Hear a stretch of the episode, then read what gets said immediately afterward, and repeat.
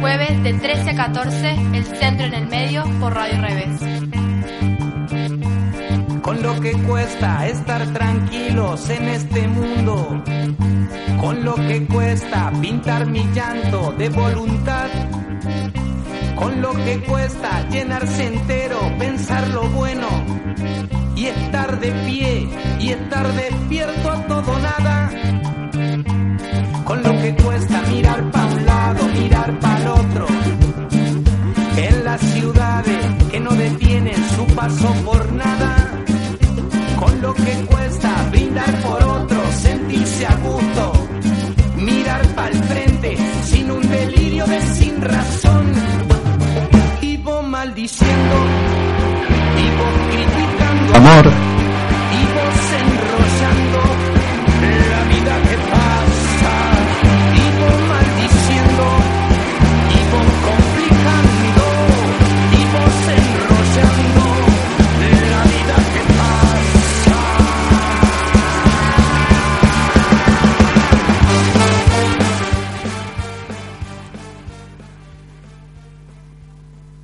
Mayo 1969. Córdoba, Argentina. Hola. Discúlpame, no sé tu nombre. No sé quién se encuentre del otro lado, pero me tomé el atrevimiento de sacar una hoja de mi cuaderno y un lápiz medio mordisqueado que encontré en el piso. Por, por eso se No sé si será de día, el- de noche el tema de- o madrugada cuando de leas estas eh, líneas. Un programa Tal vez seamos parientes, pero o capaz encuentres este va, papel en una pared de eh, colectivo. O envuelvan los huevos en una verdulería con este papel. No me importa. Pero lo alguien, que seguro, lo va a que leer. Aprovecho la atención que logré generar lo que está para contar qué es realmente lo que pasa en el país. Preferiría que se sepa por mí antes que hable cualquier escritor décadas después eh, que no tiene un vínculo directo con lo que pasa y respira el aire de engaño y descontento que hay en Córdoba, producto del señor lo que Onganía y con él con toda la que oligarquía del peor sector.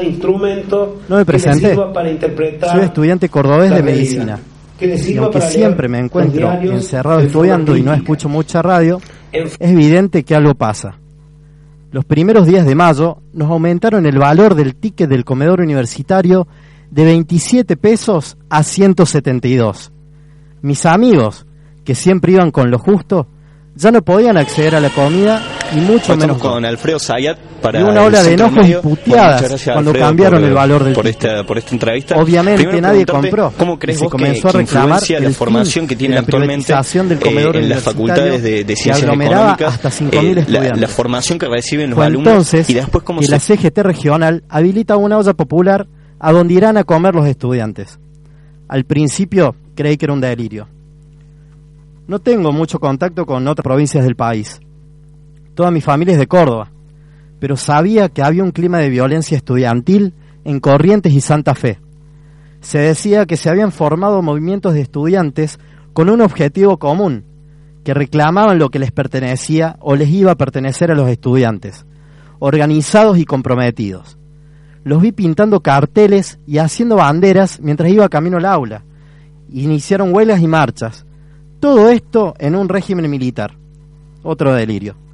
Pero me llama la atención el compromiso de estas personas y lo bien organizadas que están, mucho más que un partido político hoy en día. Lo más importante es que son estudiantes, que luchan por personas que no conocen ni van a conocer. Supe en la pared del colectivo, tras escuchar la conversación de dos chicas, que se creó una junta coordinadora de lucha de las que formaban parte las distintas corrientes políticas estudiantiles que organizarán las posteriores manifestaciones de protesta. El mismo país tiene dos fuerzas, a mi entender, repito, soy estudiante de medicina, que se proponían acabar con los aprovechamientos cívicos militares, respetar lo que les correspondía y si se podía algún beneficio para el trabajador. Las dos fuerzas, como decía, son el Sindicato de los Mecánicos de Automotores y Transportes de la Argentina, el de Luz y Fuerza y la Unión de Tranviarios Automotor, quienes escuchaban por la radio bastante descontentos con Onganía. Les habría prohibido el aumento de salarios, hacer huelgas, suspendió las personerías gremiales, modificó la ley de indemnizaciones por despido, aumentó la edad para jubilarse y persiguió y encarceló a sindicalistas y políticos. El día 14 de mayo, los obreros mecánicos realizaron una asamblea y fueron reprimidos. Defienden sus derechos en una verdadera batalla campal en el centro de la ciudad. Los atropellos, la opresión, el desconocimiento de un sinnúmero de derechos, la vergüenza de todos los actos de gobierno, problemas del estudiantado y los centros vecinales se suman. Mi vecino siempre se queja de ir a trabajar. Todas las mañanas los escucho cerrar el portón de su casa sin importarle la hora que sea. Sé que es asociado al gremio de Luz y Fuerza y compañero de algunos dirigentes que últimamente sus nombres son escuchados por las calles. Los sindicalistas como Agustín Tosco, Atilio López y Elpidio Torres. El día 15 y el 16 de este mes, los trabajadores metalúrgicos, del transporte y otros gremios declaran paros, en razón de las quitas zonales y el no reconocimiento de la antigüedad por la transferencia de empresas. Me acuerdo que fue un día bastante complicado. Decidí ir al centro de la ciudad en busca de un nuevo guardapolvo y era un caos por completo. Habían llegado las fuerzas militares para que los caprichos de sectores sindicales cesaran y no tuve más opción que quedarme en mi casa y prender la radio. Había comenzado a, reducir mis horas de estudio porque ya estaba preocupado. Quería saber quiénes y por qué estas personas hacían lo que hacían. Se dijo en su momento que las fuerzas sindicales y el movimiento estudiantil se habían tomado de la mano para hacerle frente al gobierno militar. Por varios días se vieron militares en la calle y si era necesario, preguntaban qué es lo que uno estaba haciendo a esa hora y en ese lugar. El 26 de mayo, el Movimiento Obrero de Córdoba resuelve un paro general de las actividades de 37 horas a partir de las 11. Un Por el partido 29 de mayo, con abandono de trabajo pero- y conce- pudo, concentraciones ¿no? públicas de Sí, protesta. sí, nosotros somos eh, contra ellos. Los estudiantes adhieren en partido todo a las resoluciones de la CGT. Somos dos Millares siempre, y millares de volantes reclamando la vigencia de los derechos partido arrebatados inundan la ciudad duro, los días pero- previos. Pero se Le pudo. robé ¿no? un volante que le habían Sí, dejado en el portón de la casa a mi vecino. Partido eh, Sabía que él estaba en todas esas novedades, pero no me animaba a preguntarle qué estaba pasando en el sindicato y mucho menos qué es lo que se hasta El la 29 de mayo entonces amanece tenso. que a duro, pero bueno. Los trabajadores se movilizaron hacia el centro de la rato, capital cordobesa y rápidamente recibieron el apoyo de los estudiantes universitarios y parte de la población que levantó barricadas para enfrentarse a la policía. Los trabajadores de Luz y Fuerza son atacados con bombas de gases a la altura de Rioja y General Paz. Una vez más, la represión está en marcha. La dictadura, de Onganía congeló los convenios colectivos de trabajo y los salarios, y la respuesta de las regionales cordobesas de Esmata, Luz y Fuerza y la UTA fue convocar a un paro general. Las columnas de los trabajadores de las fábricas automotrices llegan a la ciudad y son atacados. El comercio cierra sus puertas y la gente inunda las calles. Corre la noticia de la muerte de Máximo Mena, obrero mecánico. Se produce un estallido popular. La rebeldía contra tanta injusticia, contra los asesinatos, contra los atropellos. La policía retrocede. Nadie controla la situación. Es el pueblo.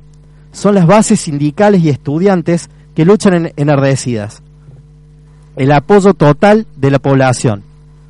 Es la toma de conciencia contra tantas prohibiciones. Nada de tutelas ni usurpadores del poder, ni de cómplices participacionistas.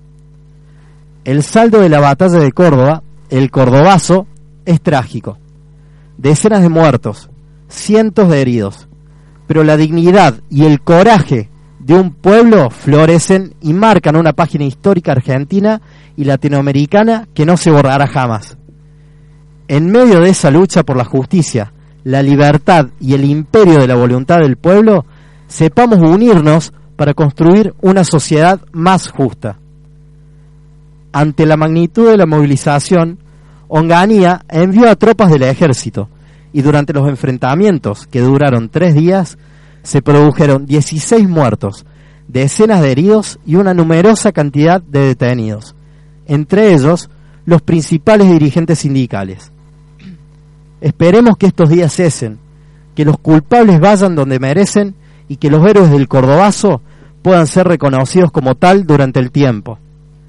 No sé cuándo o en qué época estará el país cuando se lea esto.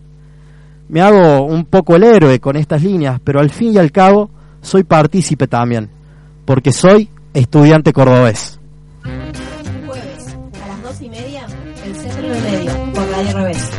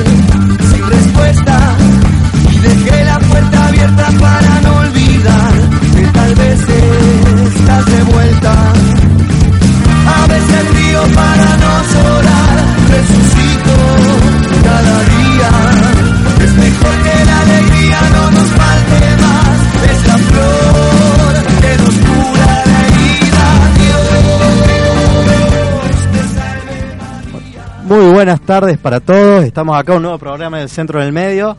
Arrancamos medio tarde por problemas técnicos, por desgracia, pero bueno, ya nos vamos a ir acomodando lo, lo que queda del programa. ¿Cómo andas, Jimé? Hola, cabeza. Sí, buenas tardes. 45 años se cumplieron del Cordobazo.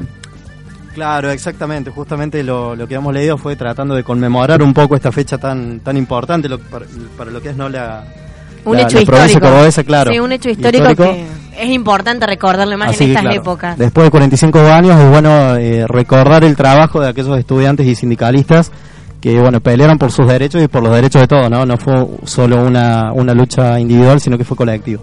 Sí, un gran ejemplo para los estudiantes y sindicalistas. Para, para todos los estudiantes, totalmente. Sí. Bueno, Jime, ¿me querés comentar un poquitito qué tenemos para hoy? Bueno, el Centro del Medio continúa con la cobertura especial de las preolimpiadas universitarias, así que vamos a estar contando cómo le está yendo a los deportistas de la ESI. Bien, Eh, perfecto. Este, bueno, se han jugado la, la mayoría de los partidos con muy buenos eh, resultados para lo que es la, la escuelita, así que estamos muy contentos por eso, por suerte. Así que bueno, vamos a estarles comentando un, un poquitito sobre los resultados puntuales, ¿no? Eh, como saben, les reiteramos, la semana que viene son las elecciones estudiantiles y por eso hoy nos van a acompañar dos compañeros representantes de eh, las agrupaciones del Cautín y de Arcilla la Bisagra. Vamos También- a estar charlando un ratito con, con ellos. También tenemos, digamos, dos coberturas. La semana del comunicador de Lichi, que va a venir con su bloque de humor. ¿Está Lichi? Eh, ¿Está por ahí sí, a mí me parece que está dando, por a- está dando vueltas por ahí. No sabemos con qué se vendrá esta semana en el comunicador de él. Y Pero bueno, Por lo que planteó la semana que viene, yo sinceramente no, no espero que hayan ido ni dos personas. yo creo que no, ¿no? No, no. sacando una de las charlas que sí, que estaba era más que obvio que se iba a llenar. Le busca, busca competencia en la otra semana del comunicador que está bastante buena, así que digamos, la, la Fue- semana de Lichi tiene, zarpada, claro. tiene que ofrecer algo bueno. Pero respecto a la semana del comunicador La oficial, posta posta, digamos, no la de Lichi, que es una mentira. claro, vamos a, a estar hablando porque estuvimos, estuvo la, digamos, la charla con Sayat y Reinaldi debatiendo sobre la cátedra de economía y realizamos entrevistas a los invitados. Claro, así que una también muy buena charla, la cual yo estuve presente, la verdad que dieron un muy buen desarrollo de lo que es la, econo- la, la economía y de cómo eh, debería estudiarse, ¿no? Porque está hay distintas, digamos, ideologías de lo que es el estudio de la economía y me parece que ellos supieron plantear muy bien eh, cómo es la economía que se debería estudiar acá en la escuelita. Así que bueno, tenemos un programón para el día de hoy, quédense del otro lado. las delicias de tus Hasta que no te pase a vos, no vas a entender, siempre así, tan egoísta. Hasta que no te pase a vos, no vas a entender, clásico, individualista. Decido que no te quiero escuchar. Decido no formar parte de tu plan. ¿Cuántos ríos de sangre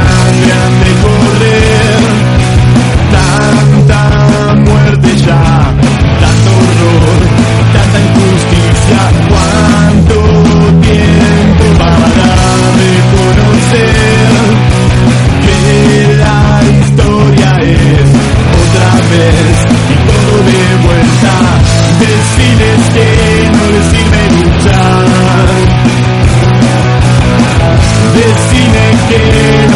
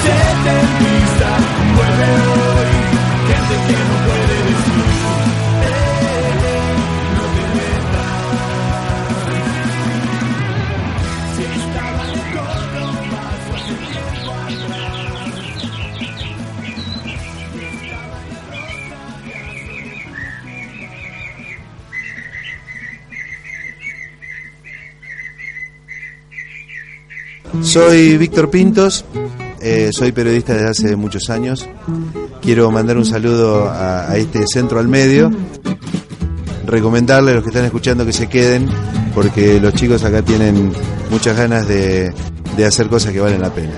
Cosas que valen la pena.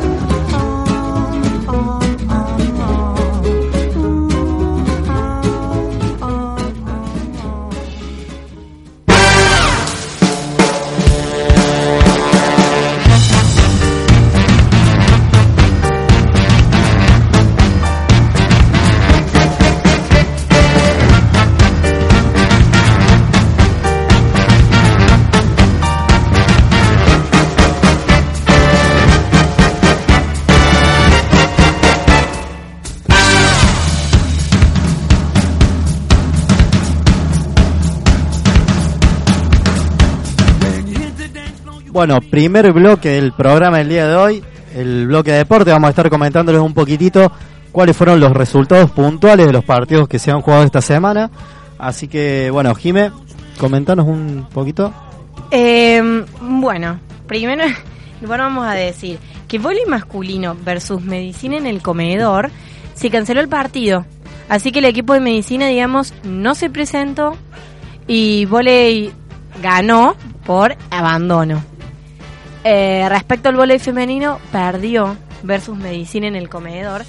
Eh, así que bueno, estamos un poco contentos y por otro lado, bueno, ya a los chicos les va a ir un poco mejor.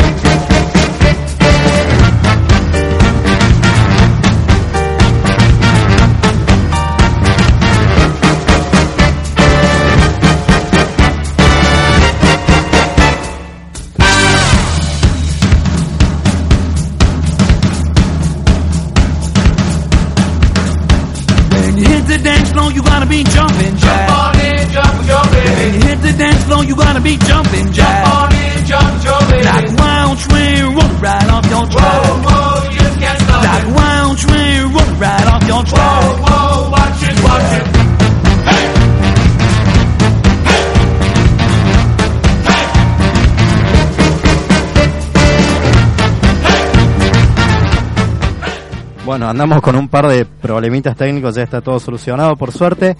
Volviendo al, tema ¿no? de los deportes, eh, vamos a felicitar la tercera victoria en estas preolimpiadas del equipo de fútbol masculino Grupo A, que esta vez, bueno, eh, jugaron contra Ciencias Económicas y ganaron 2 a 0, así que es un gran, un gran avance, ¿no? Y se están eh, posicionando cada vez más como semifinalistas en estas preolimpiadas.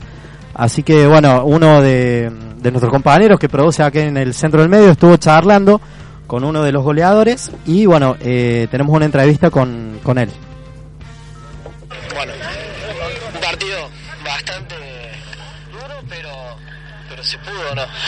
Sí, sí, nosotros sabemos que contra ellos siempre nuestro partido eh, decimos que es clásico, porque somos dos equipos que peleamos siempre, que llevamos los últimos años hasta la semifinal, entonces sabíamos desde el principio que iba a ser duro, pero bueno, venimos entrenando y trabajando hace rato, así que pudimos, pudimos ganarlo bien.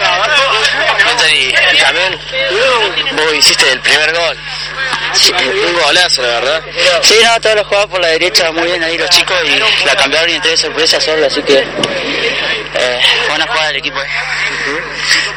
También tres partidos seguidos que se vienen ganando. No, sí, la verdad que cuando nos tocó el grupo sabíamos al principio que iba a ser difícil porque tocaban todas las facultades grandes y, y bueno, sabíamos que era partido a partido y gracias a Dios ganamos los tres primeros, así que ya estamos en la, en la semifinal.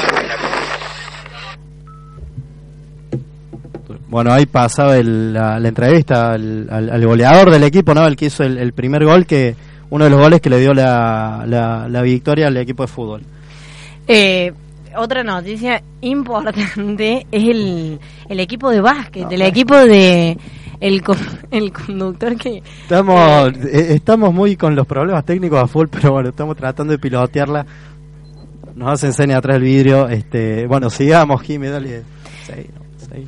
No, bueno, estábamos contando que el equipo de Grimoldi, el equipo de básquet, ganó, ganó, pero esta vez no le vamos, lo vamos a felicitar normal porque ganó Tranqui. porque se presentaron contra Artes y Artes no se presentó, digamos, jugaron contra Artes y no se presentó y por eso ganaron. Pero bueno, no vamos a dejar de felicitarlos. Y también vamos a hablar de que esta tarde a las 14.30 el equipo de fútbol eh, Grupo B va a estar jugando contra Filosofía en las canchas de la UNC. Así que bueno, están todos más que invica- invitados a hacerle el aliento al, al, al- al equipo de los pibes, a ver si cosechan otra victoria en, en estas preolimpiadas, ¿no? Y por supuesto felicitar a todos los equipos que desde su deporte defienden la camiseta de la ESI y bueno, también invitamos todos los que quieran sumarse al hinchado, sumarse a los equipos, ya saben que pueden hacerlo. Eh, recordemos que el Fixture con los horarios, equipos y lugares están en la página del Centro de los Estudiantes, que se la recordamos, www.centrodelosestudiantes.org. Ahí van a encontrar todas las dudas y consultas, no, todas las dudas que tengan van a poder consultarlas en la página.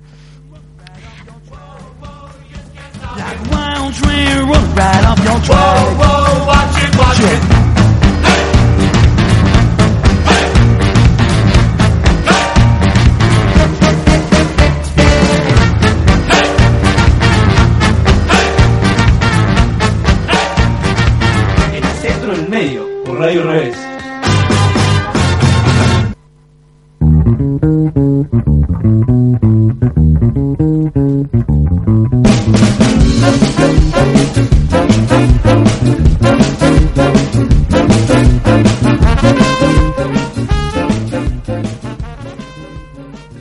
Bueno, volviendo al programa, como ya saben y como todos los jueves, tenemos consigna del día. Hoy específicamente es ¿qué pregunta le harías a las agrupaciones que nos están que nos están visitando hoy en el programa? Recordemos que hoy tenemos eh, a un representante del Cautín y a uno de Arcilla, ¿no? Eh, Jime, ¿por qué vías nos pueden dejar su- sus preguntas? Pueden eh, preguntarnos en la página del Facebook El Centro en el Medio o los teléfonos 156 61 90 18 o al 156 69 76 17. Así que ya saben todos los que quieran preguntar a las agrupaciones que van a estar, vamos a estar presentando en un ratito, pueden dejarnos sus preguntas y nosotros las vamos a estar pasando al aire.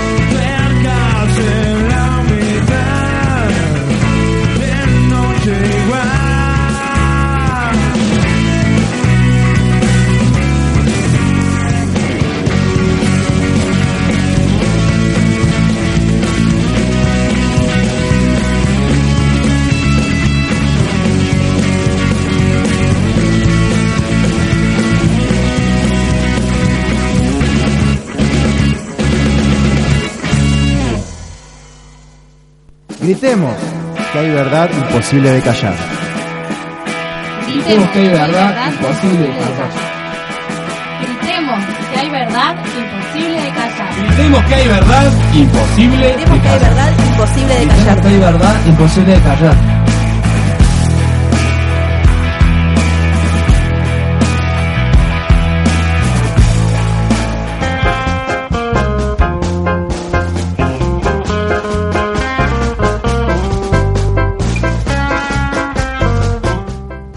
Bueno, segundo bloque del programa el día de hoy. Lo que estábamos escuchando hace un ratito era la canción Tuercas de la banda Che Ciruja, que es el compañero Agustín Laza, que es el que sabe estar atendiendo la cantina, o por ahí también la Secretaría de Apuntes en la, escuelita, que se van a estar presentando mañana viernes en el Bosquecito.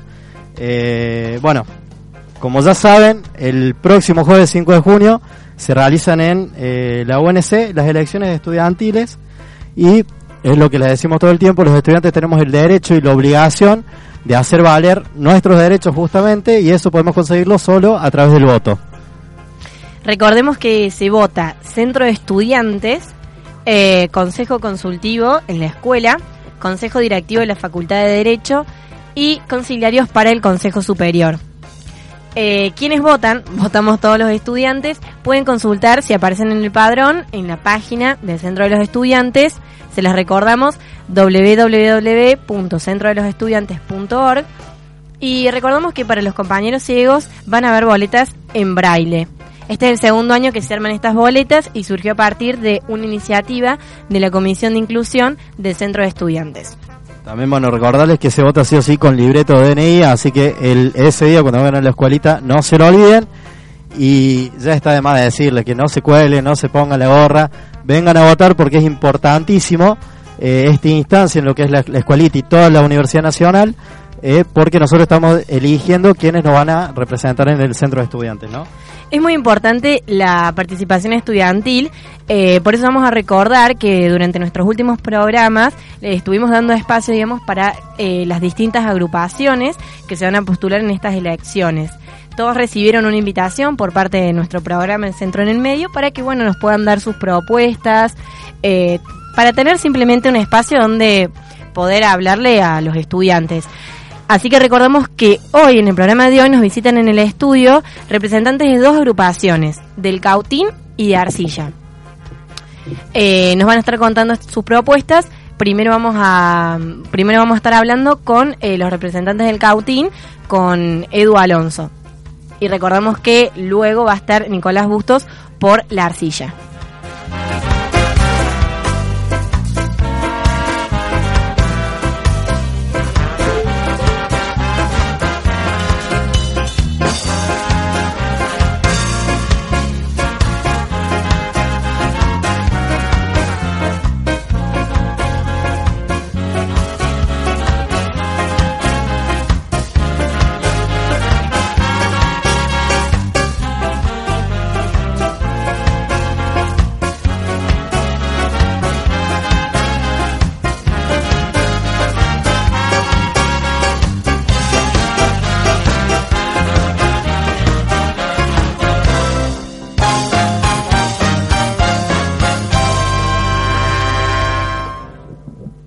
Hola Edu, buenos días. ¿Qué tal? ¿Cómo te va?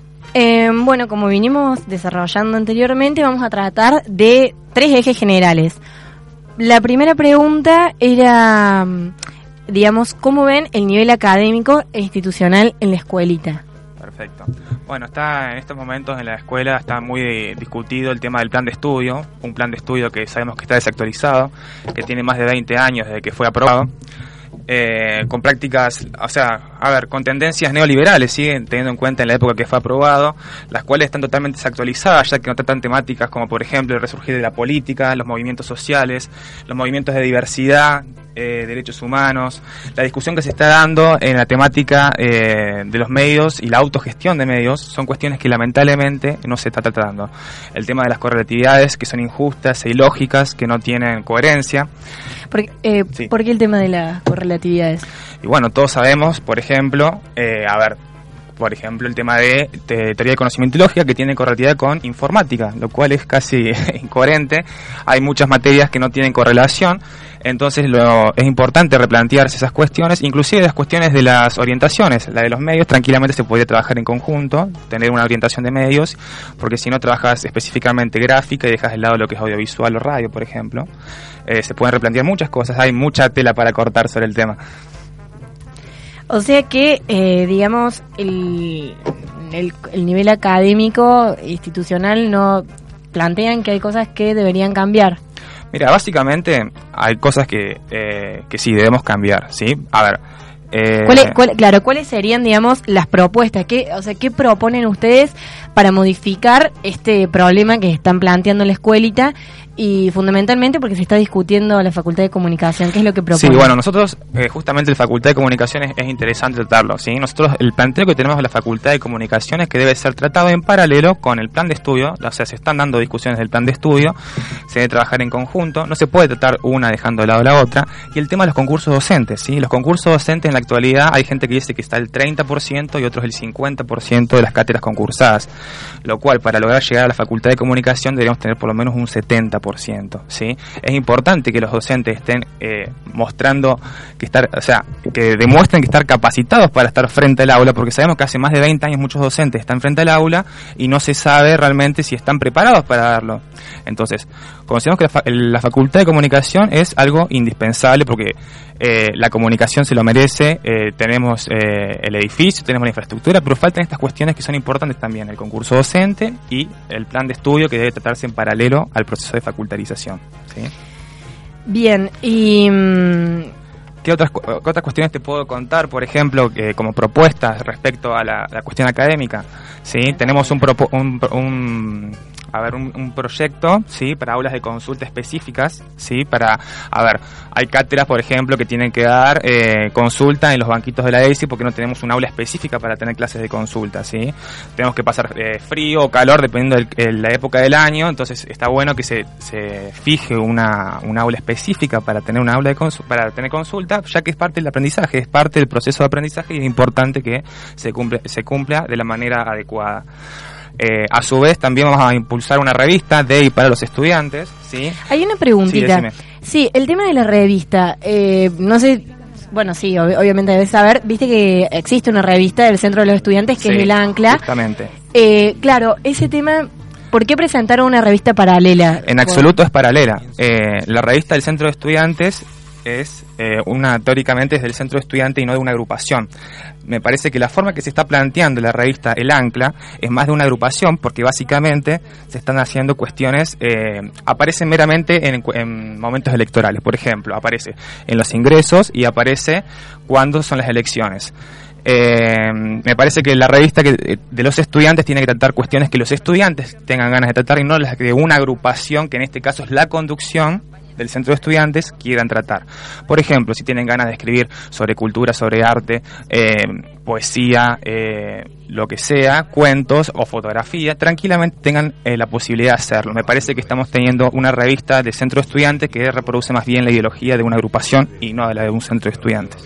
Claro, esa sería, digamos, la controversia por la cual, bueno, en la revista del Centro de Estudiantes obviamente están invitados a participar todos los estudiantes, pero bueno, digamos, esa es la posición de por qué ustedes, digamos, quieren realizar una revista paralela.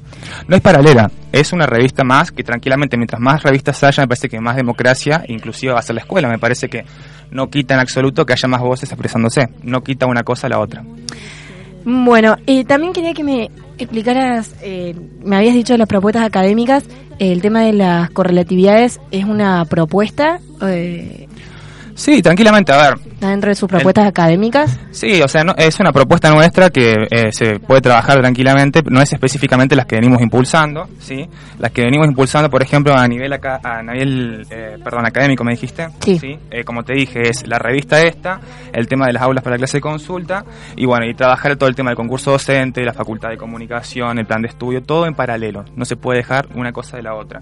Ya pasando el ámbito institucional, te voy a comentar, nosotros estamos trabajando y queremos presentar un proyecto eh, que creo que ya se ha trabajado anteriormente, pero que está trabado, el tema del presupuesto transparente y participativo. ¿sí? Sabemos que en la gestión de la escuela hace más de dos años que no se presentan los balances y realmente queremos saber como agrupación, y creo que todos los estudiantes merecemos saber qué es lo que se hace con la plata en la escuela. ¿sí?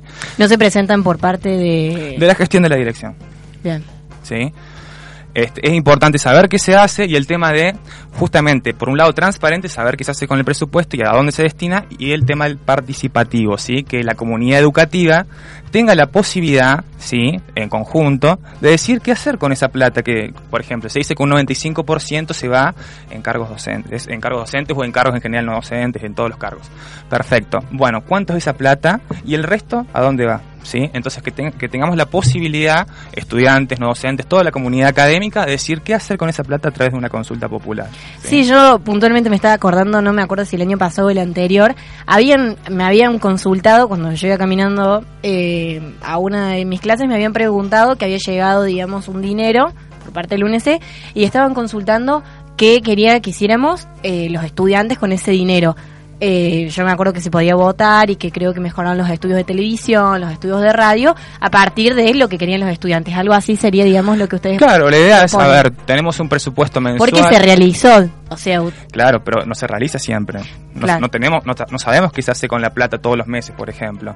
Sí, la idea estaría bueno que se haga una asamblea o algún espacio de participación que bien plural y democrático, en el cual todas las fuerzas, todos los estudiantes independientes, todo el mundo pueda decir, bueno, a ver, yo presento un proyecto y me gustaría que se haga con esto, se utilice la plata para hacer este proyecto. Bueno, se debata, se discuta y llegado el momento se vote y se llega a hacer ese proyecto que mejore la, la cuestión educativa y la comunidad académica en general. Claro. Eh, bueno, ¿alguna propuesta más que quieras contarnos? Bueno, como ya saben, estuvimos pasando por los cursos a todos los estudiantes, le hemos comentado el proyecto de gestión de residuos e higiene que venimos trabajando, lo hemos presentado hace más de dos meses en, la- en el Consejo Consultivo y bueno, estamos buscando su aprobación, eh, estamos impulsando su tratamiento, hemos sido apoyados por más de 400 estudiantes con su firma. Eh, bueno, justamente nos impulsamos este proyecto porque consideramos que tenemos, debemos tener una escuela más limpia, con menor producción de residuos, más sustentable, y es por esto que pedimos a los compañeros que nos acompañen para apoyar este proyecto y todos los otros que venimos mencionando. Bueno, muchas gracias. eh, muchas gracias por habernos dado sus propuestas. Eh, estuvimos hablando con Edu Alonso del Cautín. Muchas gracias por invitarme.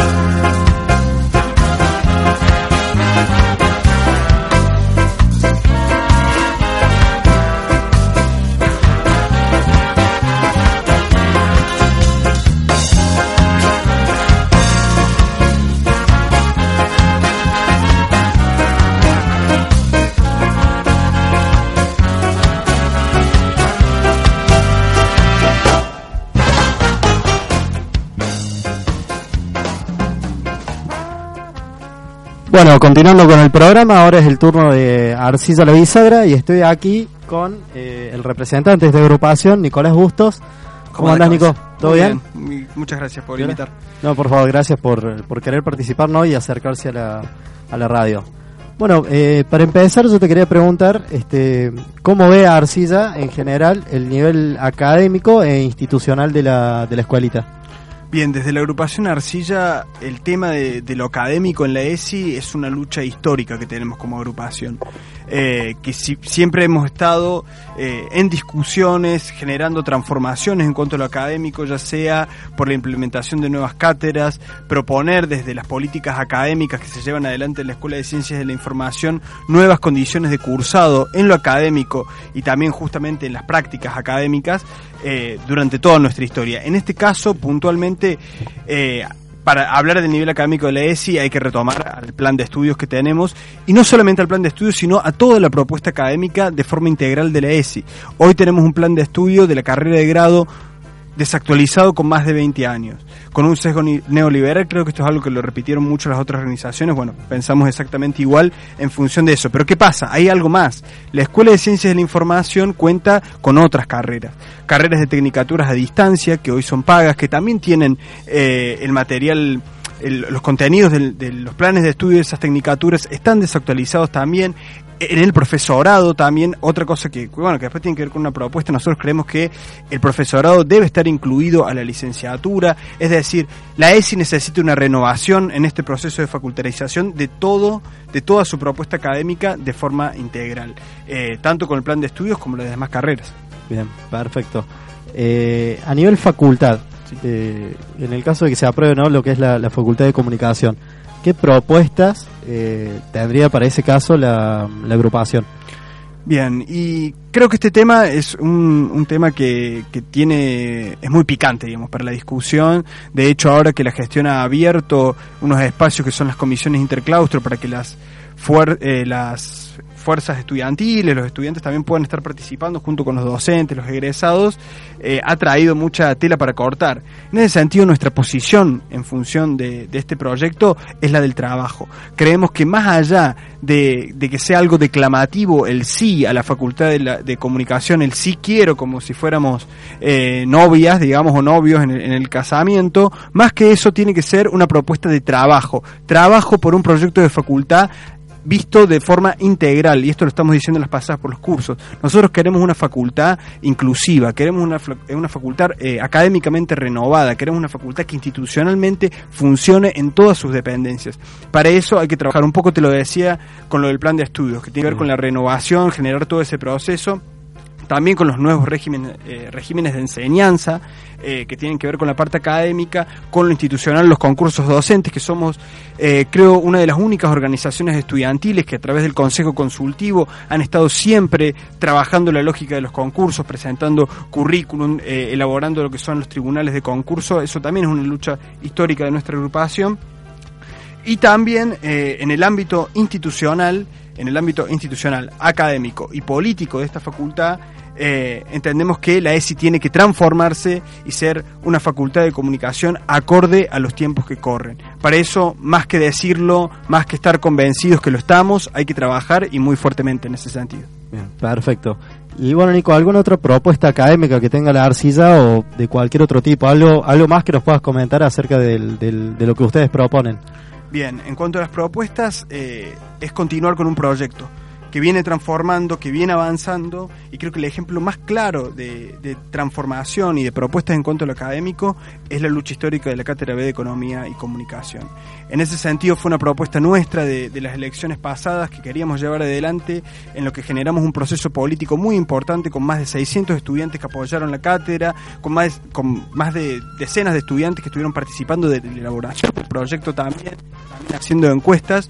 Hoy llegamos a un panorama más que favorable en donde la discusión en el Consejo fue avanzando eh, en consensos para, para generar una cátedra paralela que es curricular, que se inscriben por guaraní, que equi- equivale a la, a la economía actual, que estaría pro- por aprobarse en una sesión extraordinaria el próximo lunes.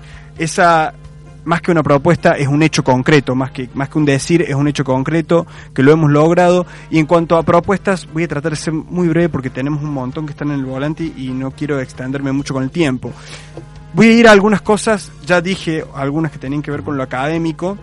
Eh, otra que tiene que ver con el régimen de enseñanza, que tiene que ver con modificar el sistema de los promocionales, por algunas arbitrariedades hay, como que hay que venirse desde no sé dónde a, firmar solamente un acta, eh, me nos parece una ridiculez, eso creemos que hay que sacarlo, Eh, creemos que hay que extender también el tiempo de las promociones eh, que son indirectas, digamos que son con coloquio, Eh, pero quería ir a un aspecto puntual que están en las propuestas de campaña de esta organización que no tiene precedentes en la historia de los centros de estudiantes y creo que esto es sumamente importante. Las otras propuestas también integran el proyecto, pero esta propuesta es fundamental, que es la creación de una mutual eh, de los comunicadores. Esta mutual, ¿qué va a hacer? Estudiantes, egresados, profesionales de la comunicación van a poder ser miembros de esta mutual y tener cobertura social, no solamente para ellos, sino también para su familia. Cobertura social en salud, en turismo, en cultura y lo más importante, cobertura en el ámbito profesional de la formación de la comunicación. Esa mutual va a generar eh, convenios con diferentes eh, actores del sector cooperativo que van a estar fortaleciendo nuestros proyectos a través del desarrollo institucional, la gestoría, la asesoría también de esos proyectos, la comercialización. Es un cambio paradigmático en lo que son las, las comunicaciones y nuestros proyectos a nivel nacional. Tenemos muchas propuestas más, pero bueno, los invitamos a acercarse al centro o por donde estamos, así se las, se las contamos. Perfecto, bueno, muchísimas gracias Nico por haberte acercado acá al programa. Bueno, Nicolás Busto de Arcilla La Vicera nos estuvo dando sus, sus propuestas. Así que bueno, muchísimas gracias. ¿eh? Gracias a vos, cabeza. Nos vemos. Nos vemos.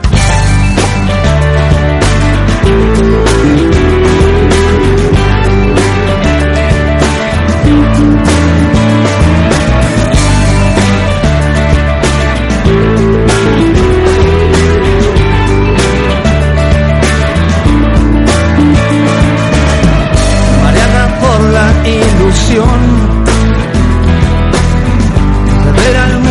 sobre sí. No le importa si lo blanco se le oscureció, parece feliz. Podría haber sido mejor, no seas valiente al decidir. Lentejuelas no te sirven, no reduces más. Vuelve a vivir. Si no ve la señal nido, no sabes vivir. Falta de ilusión que podrías aprender solo a mentir mejor.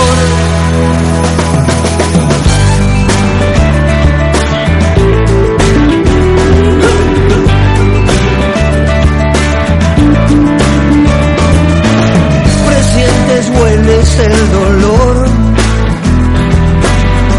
que se presenta al respirar. No te importe si no puedes, si no quieres más, vuelve a soñar. Si cada día mata el sol, o cada vez escuchas más. Si no hay naves que te lleven donde estar mejor, vuelve a caminar.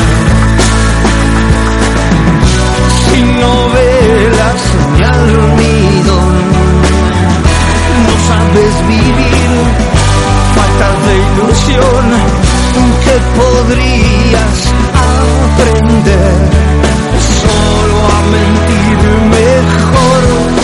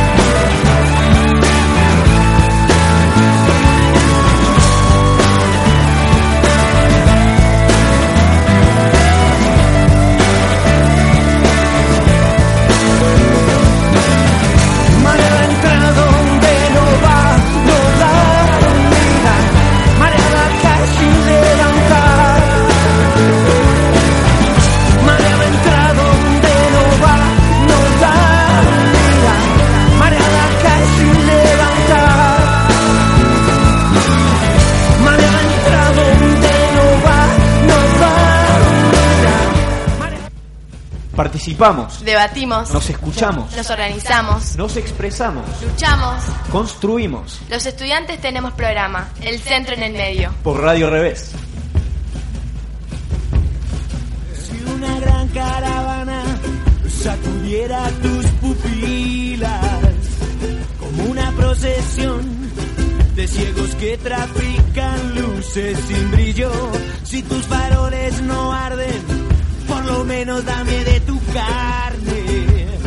En mi canción te has perdido, no encontraré.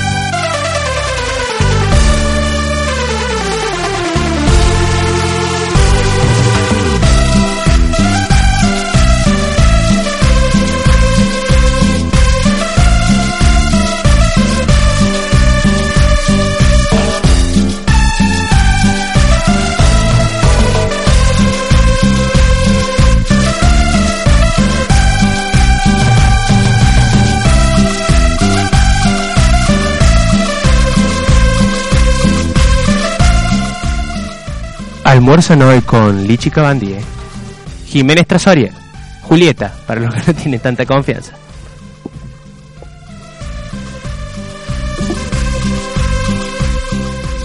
¿Cómo andan chicos? ¿Todo bien? Lichi. No me puedo aprender el nombre de, de Jiménez, Julieta, qué sé Es. Julieta, es. Julieta. Bueno, Sí, pero te olvidaste de presentar a cabeza. no, no, cabeza ya. No, no, Ya no existe. no, no me lo- Ahora no, no interesa, ¿no? No. Che, Lichi, te quiero hacer una, una preguntita. Dale. ¿Qué opinás vos de esto? ¿Qué te parece que Grimoldi no, no esté más acá? Voy a decir, me preguntas por qué no está. Claro. La base de datos de virus ha sido actualizada. No, no hay forma. ¡Salí! Pará, ¿y este? ¡Salí! ¡Salí! Mamotreto de cuarto. cuidado con la gente que nos traes a la radio. No tengo un peso, quiere que le pague, no tengo un peso. Encima hizo todos los trabajos. O sea, ¿Cómo para, tenía que hacerlo hizo No, mal, bruto? Para, para, para. Contrata gente y no le da ni siquiera un peso. No, con- le hace firmar el contrato y no. podía hacer bien su trabajo. Pero mínimamente tenés que darle dos pesos para que pueda comer. Se está muriendo de hambre. Por, Sí, eh, pobrecito. Y podría comprar un jabón para que se bañe también. no, no, Espantoso el olor que tenía. Bueno, vamos, como todos saben. eh, Coméntanos que. estuve- Estoy cubriendo mi, mi semana. Tu semana La del semana del comunicador. comunicador in- individual, denominada el silencio profano, abrir la lista a todas las voces. Que fue un éxito total. Sí, Por me lo- imagino cu- el- la, la concurrencia. ¿Cuánto? Sí, sí. ¿Cinco, seis? No, no, miles, miles de personas. ¿Por qué? Por lo menos hubo, bueno, menos personaje bizarro que el lagarto bizarro. no. Eh, fue un éxito total en concurrencia, pero yo tuve una serie de inconvenientes y ¿Qué te ha problemas para cubrir el evento, porque contraté a este tipo y a los a las charlas que fui yo, eh, bueno, tuve, como dije, problemas que voy a pasar a detallar. Claro, di- el coméntanos, Lichi. El lunes eh, voy a recordarles las charlas en Cocina para Todos, que tuvo Bien. Maru Botana, Martiñano Molina, Cabenagui, Anthony Bourdain y Nicolás Bustos. No vino con los hijos Botana, ¿no? Es- ahí está el problema. Qué bien que estuviste, mira. Me leíste el pensamiento. Mirá. Empezamos mal la semana porque no pude entrar a la C500. Nah. Porque estaban todos los hijos de Maru. No. Y tampoco pude probar ninguna de las comidas. No sé si te acordás cuáles eran. Comidas a- a- Mm, carísimas. algo del- del sushi Sushi, y trufas popular, había dicho, blancas, sí. sí. no es de macadamia. No las pude probar porque se las comió todo Cabenagui. Una pena. no, pobre gordo. Em, en- el lunes también tuvo penal para River, que estaba de la Sota, eh, Lunati, Gaby Mercado, Emiliano Díaz y Nicolás Claro. Bustos. ¿Qué onda con esa charla? ¿Te acordás de qué sí, trataba? sí, me acuerdo ahora. Era robar elecciones y Eso mismo, campeonatos. claro. Eh, estuvo buena la charla, pero se lo vio muy duro de la Sota, muy duro con la oposición. Ah, bueno, menos, Muy- me- menos mal que aclaramos. Muy eh. nervioso Lunati, como es costumbre sí, que dirige claro, sus siempre. partidos. Y a Gaby Mercado y Emiliano Díaz no se los vio. No por qué. parece- A Mercado porque lo borraron de la lista de panelistas último momento. Y a Emiliano porque lo echaron. No sé, junto a su padre Ramón que ha habido verlo. Otra pena, no pude asistir. Después tuvimos en el martes, en Escape del Sí. Consejo. Es- ¿verdad? esa sí Ah, esa estuvo buena. Esa, esa- esa. Y aparentemente estaba Batman. Recordame estaba- los panelistas, ¿cuáles eran? Batman, sí. Snake del Metal Gear Solid, Mata Hari, James Bond y el Hombre Invisible. ¿Te acordás de qué trata? Que le Sí, explicaran claro, a los de- sí, cómo, sí, sí, sí, cómo me acuerdo. escaparse. Cómo escaparse, sí. No encontré el lugar. O mejor dicho, encontré el lugar y donde se desarrollaba No la charla. nadie, no había ninguno de los lindo.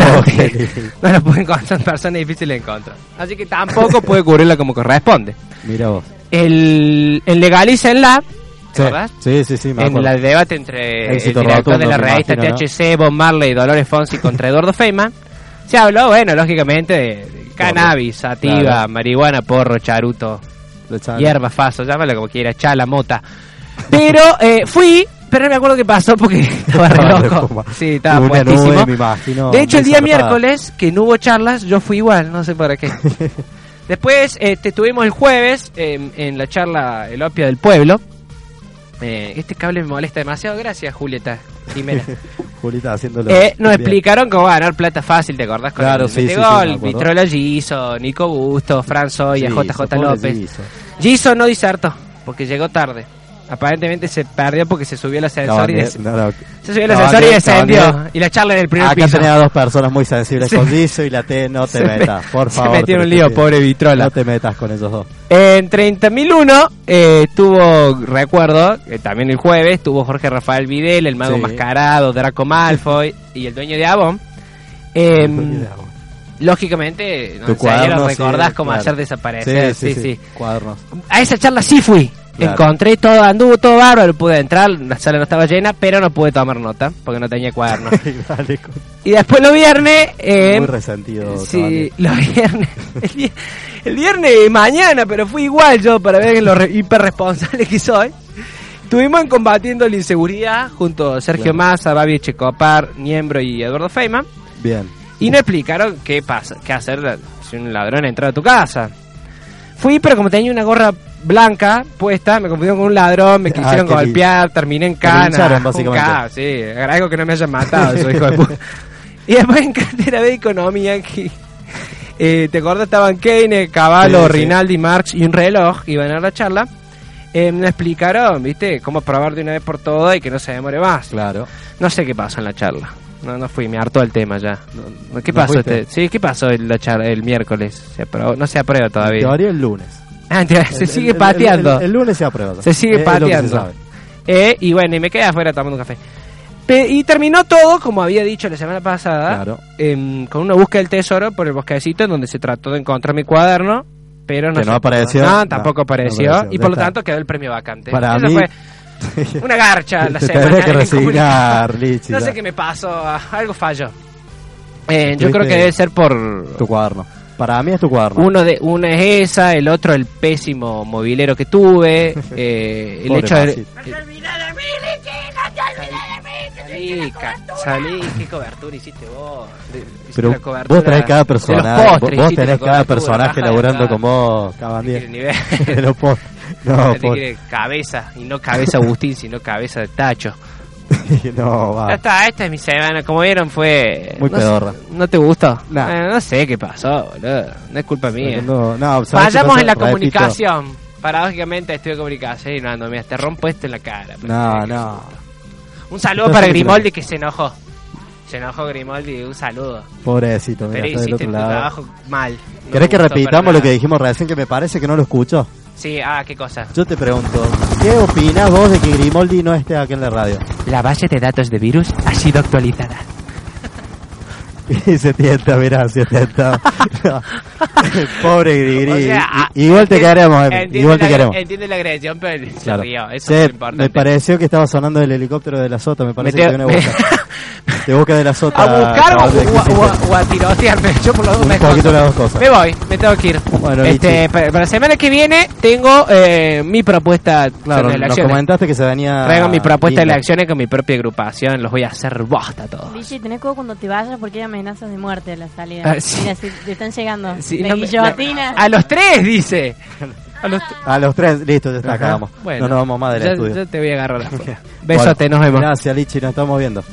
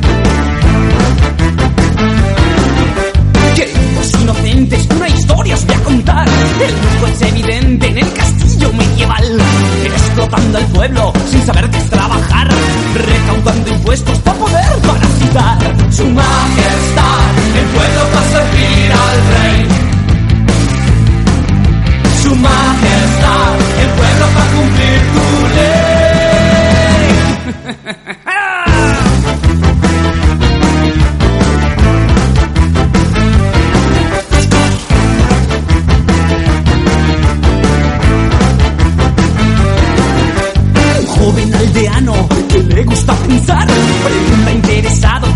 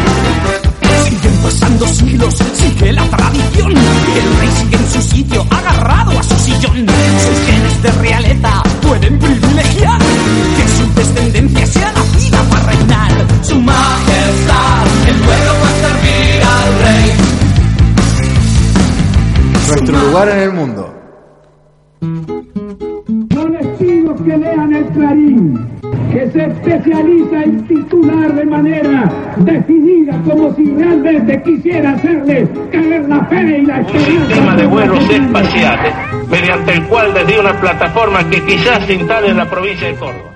He decretado el estado de sitio en todo el territorio nacional. Quieran que me recuerden por haber hecho camino, por haber marcado un rumbo, porque emocioné su alma. No he llegado a presidenta para caerle simpático a los poderosos. He llegado a presidenta.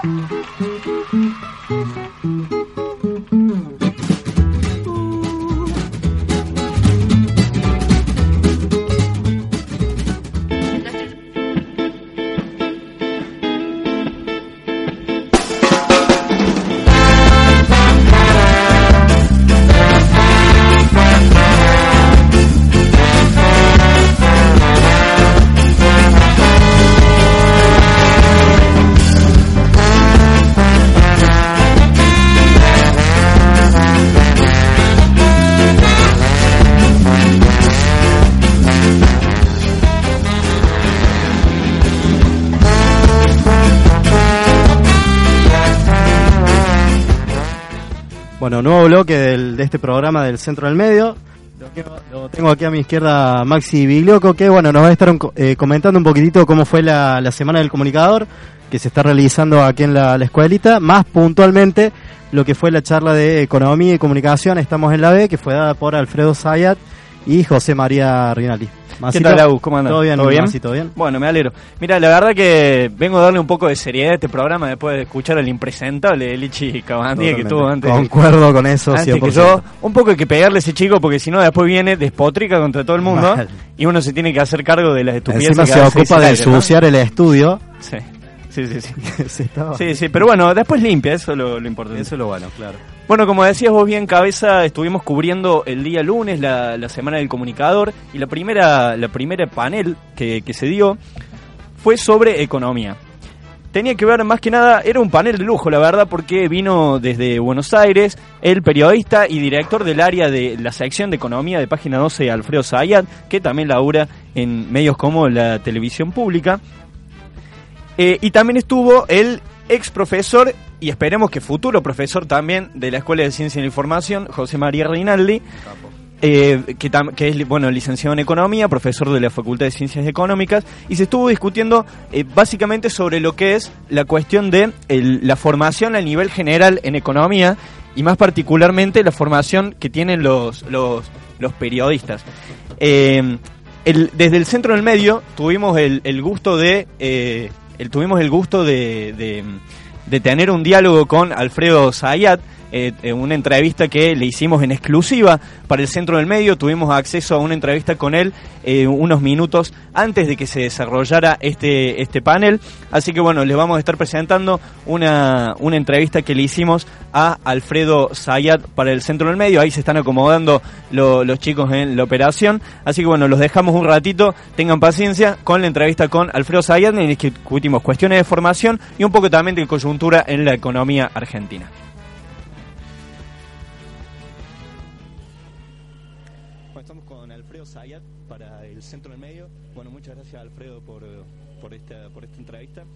preguntarte, ¿cómo crees vos que, que influencia la formación que tiene actualmente eh, en las facultades? Bueno, estamos con Alfredo Zayat para el Centro del Medio. Bueno, muchas gracias Alfredo por, por, esta, por esta entrevista. Primero preguntarte, ¿cómo crees vos que, que influencia la formación que tiene actualmente eh, en las facultades de, de Ciencias Económicas, eh, la, la formación que reciben los alumnos y después cómo se disputa este discurso en los medios de comunicación? La formación en general es al- las universidades nacionales de las facultades económicas eh, están con un sesgo marcado hacia la ortodoxia, hacia el pensamiento económico convencional e incluso en algunas cátedras de la heterodoxia todavía mantiene lo que yo llamo una heterodoxia conservadora.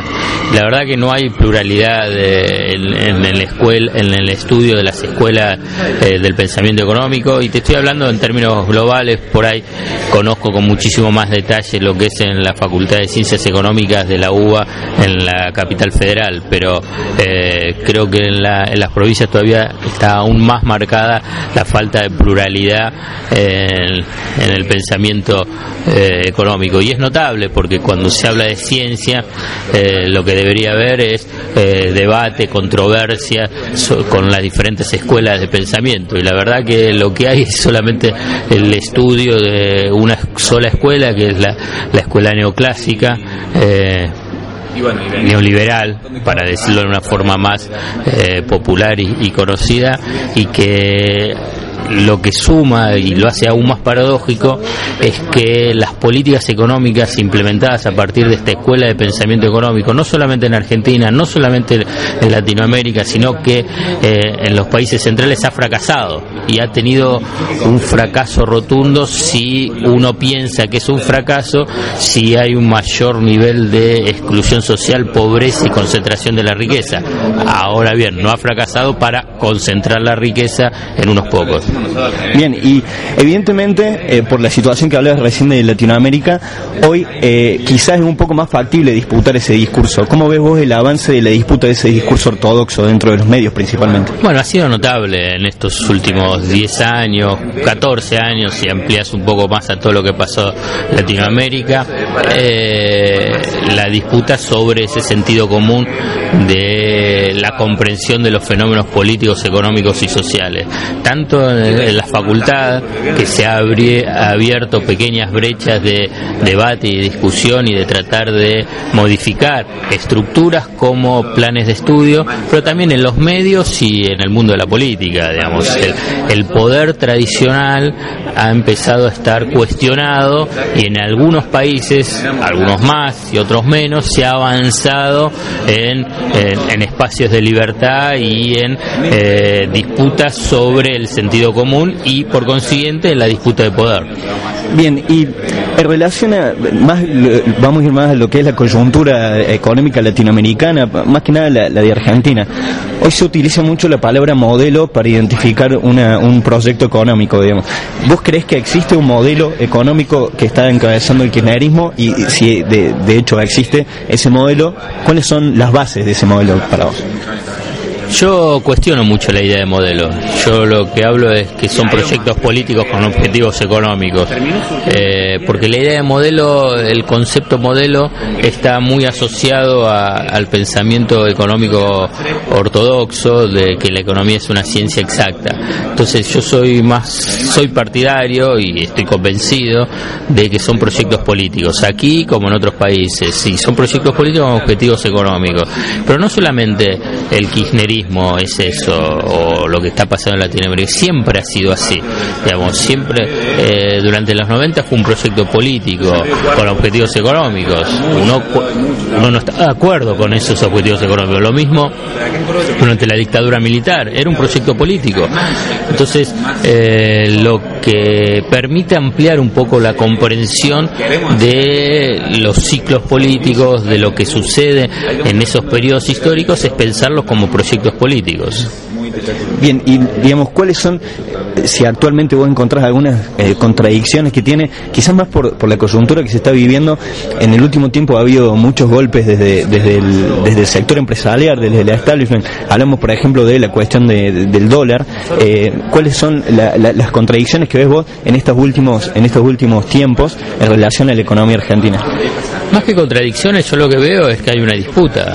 Eh, digamos, eh, la economía es un espacio de disputa de, de diferentes sujetos sociales que tienen intereses contrapuestos. Y lo que ha habido a lo largo de todos estos años y que ha tenido una expresión en la devaluación de enero fue eh, disputa de poder y disputa en ese espacio económico. Eh, entonces, Me parece que lo relevante en ese análisis es, bueno, ¿qué es lo que pasa con eh, los objetivos económicos en ese proyecto político? Y los objetivos económicos de- del kirchnerismo lo mantienen, que ha tenido golpes, que ha tenido eh, dificultades para poder seguir llevándolo a cabo, lo, tiene porque es parte de, esa pelea. Lo mismo puede pasar con el chavismo en Venezuela, con el PT en Brasil, con el Frente Amplio en Uruguay, con Evo en Bolivia y Co- Correa en Ecuador. Está en permanente disputa. Entonces, no, no, no es lineal la evolución de las sociedades, ni es lineal la evolución de eh, de la economía. Eh, la economía es economía política y por consiguiente eh, es una con- es un constante eh, es una constante disputa, una constante pelea, porque es una disputa de poder. Bien, y en esto que vos planteas ponerle en, en tu libro, que es muy interesante, relaciona a muchos economistas que trabajan de astrólogos, digamos, dentro de lo que son principalmente los medios de comunicación. Eh, ¿cuál, ¿Cuál es el análisis que vos haces actualmente de estas de estos economistas que intentan eh, hacer estas que son pareciera profecía, profecías autocumplidas? Bueno, es una de las grandes farsas que se han instalado en los medios de comunicación y el lugar que ocupan eh, los economistas. Y ese lugar de los economistas que, que son presentados y se arrogan ese lugar de que son los técnicos que saben lo que va a pasar. Y eso es falso. Eh, y, y es importante empezar a desmitificar. A, a- desmoronar ese ese mito de que los economistas saben lo que va a pasar porque ya hay más que varias pruebas que muestran que, que fallan en esos pronósticos pero porque conceptualmente parten de la idea de que la economía es una ciencia exacta. Entonces que 2 más 2 es 4, entonces por consiguiente se sabe cuál va a ser la respuesta de las variables económicas. Pero como la economía es una ciencia social, una ciencia social donde intervienen, como mencionaba antes, diferentes sujetos sociales, bueno, es, es imprevisible. Ahora bien, hay algunas identidades y, y- y llamadas leyes fundamentales de la economía, pero eso no sirve para predecir, sino para interpretar eh, los fenómenos políticos, económicos y sociales.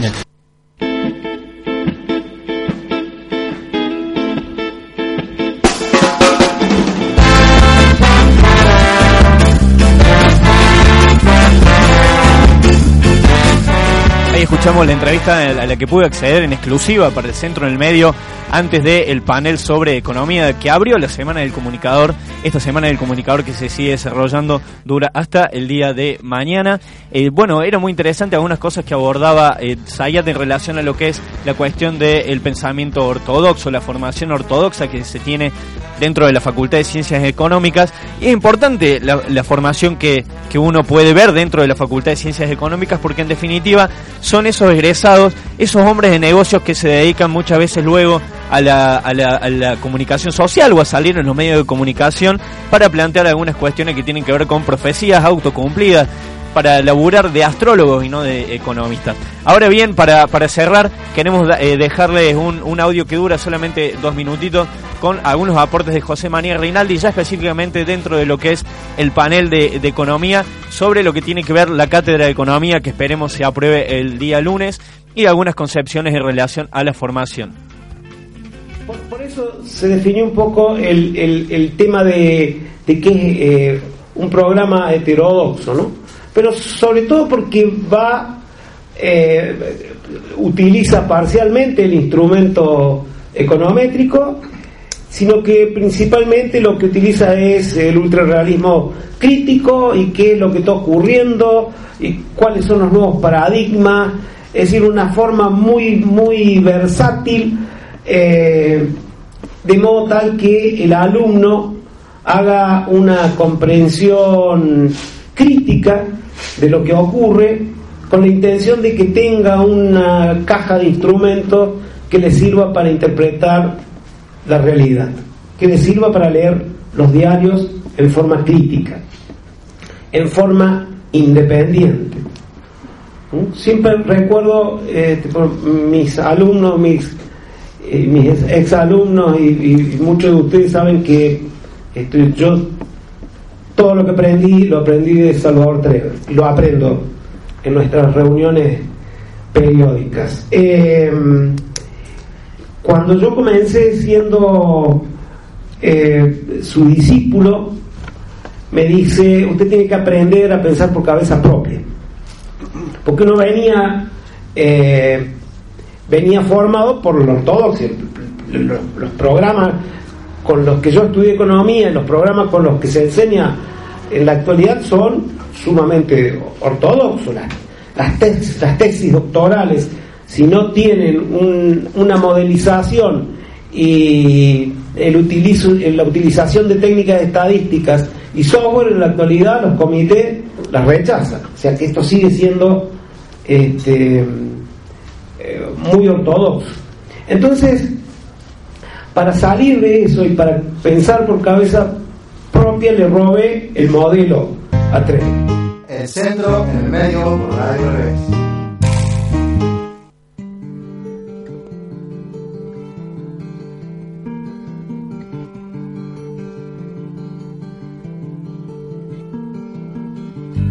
Cuatro hilos cortaré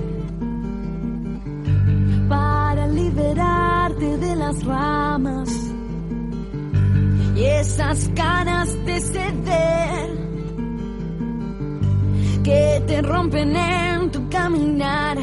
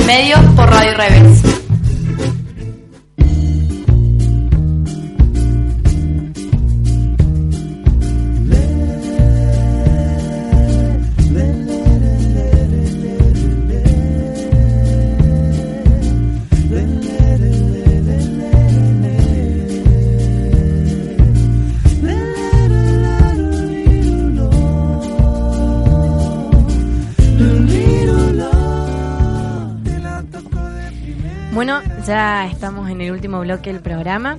Eh, primero vamos a pasar a explicar lo que pasó con la Cátedra de Economía. Hay nuevas novedades. Eh, resulta que el miércoles pasado se había aprobado, perdón, el miércoles 21 de mayo se había aprobado un despacho para la conformación de la Cátedra Paralela de Economía. Pero eh, los docentes ayer expresaron que ese día habían faltado por el paro docente, por ende no pudieron firmarlo. Por eso se pretendían volver a pasar el proyecto comisión, decir, digamos, cajonearlo, guardarlo. Eh, lo que hicieron consejeros de Arcilla fue proponer una sección eh, extraordinaria, exclusiva, para poder tratar el tema de la cátedra paralela y aprobarla definitivamente. Eh, digamos, algo que resultó, digamos, favorable porque estuvieron de acuerdo y se convocó, digamos, a la sesión extraordinaria para este lunes próximo en el Consejo, digamos, con el fin de aprobar la cátedra paralela. Así que están todos más que invitados. Eh, por supuesto, es importante la participación de los estudiantes para la aprobación de la cátedra. A las 15 horas, este lunes va a ser la sesión extraordinaria. Pero bueno, esa es la, la, primer- la primera invitación que les queremos dejar desde aquí, desde el programa. También eh, los invitamos a continuar asistiendo a la Semana del Comunicador. ¿Qué, qué estará haciendo? Están jugando el cuarto osco. Mal. No es cualquier cosa, la verdad. Bueno, eh, continuando con la Semana del Comunicador, ¿no? Hoy a las 18 horas, en lo que refiere a comunicación institucional, se van a estar hablando sobre los desafíos y debates actuales sobre la formación, ¿no? Eh, van a estar disertando Washington Uranga y Luis Zanetti. Así que es una charla muy importante, muy interesante también, importantísimo que se vengan. Esta noche también jueves cultural con bandas invi- eh, invi- eh, invitadas. Sargento Walter, Andrés Moratone y Paula Catrío. Va a estar muy bueno el jueves cultural. Bastante a mí bueno, ya mis amigos me estuvieron diciendo, vamos todo el jueves cultural. Así que, eh, Una manga de fiesteros. si quieren encontrar el grupo del centro en el medio, tienen que ir al jueves cultural. Mal. Vamos a estar todos los estudiantes. Eh, otra cosa, mañana viernes a las 11 horas va a haber taller eh, de pueblo cooperativo para todos los que estén invitados, para todos los que estén la, interesados. claro, ta- también continuando con la Semana del con la Comunicador, Semana ¿no? del Comunicador y también luego de esa charla a las 12.30 horas va a estar la mesa de debate fútbol y medios con Viviana Vila que es de la televisión pública El de fútbol para todos y Gustavo Gutiérrez va a estar muy interesante para hombres, mujeres, todos los que les guste el fútbol Muy viola. Y para cerrar la Semana del Comunicador, mañana a la noche el gran cierre con el festival El Grito Sagrado, que van a estar participando un par de bandas, ¿no? Como Che Ciruj, El Mano y Faceta Trío. Y bueno, no, se, no se olviden de, de votar el por último, jueves que viene, el jueves jueves. 5, vengan a la escuelita, recuerden, libreta, libreta o DNI, y bueno, acérquense a votar, que es muy, muy Son importante importantes que- las elecciones. Que lo hagan, claro. Así que bueno, ¿sabes qué te van a hacer, Jimé? ¿Qué? Contar un chiste. Ay, Me, qué chiste. me dieron vía libre, así que voy a contar un chiste, no sé si me dejan. ¿Vos sabés qué le dijo un pulpito a otro pulpito antes de cruzar la calle? ¿Qué le dijo? Dame la manito, dame la manito, dame la manito, dame la manito, Bueno, dame la manito. bueno, dame con esto manito. concluimos. Dame la manito, dame la manito, dame la manito. Con esto concluimos manito. el programa Che, vos, boludo, dame la manito, Medio. dame la manito. Dame la manito, dame la manito. Nos vemos en el próximo programa. Muchas gracias.